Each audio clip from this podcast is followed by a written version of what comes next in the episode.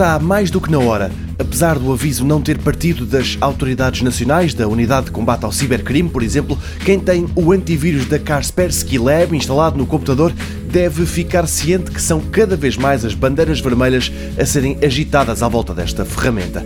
Há meses que o software da empresa russa está sob suspeita e começou nos Estados Unidos, com acusações de que a Kaspersky Labs estaria há anos a trabalhar com o governo russo para chegar a segredos de Estado, não só da América, mas também de Israel.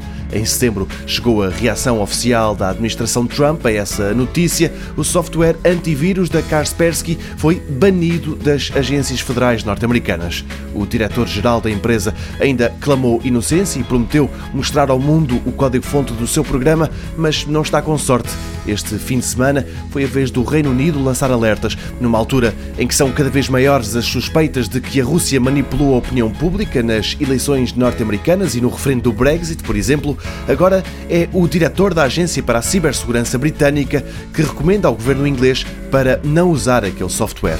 Claro que nos computadores privados quem manda são os seus donos e aí a agência inglesa não se mete, mas se calhar mais vale não fiar. Há por aí outros softwares antivírus, alguns gratuitos, que podem ser uma ótima alternativa ao Kaspersky.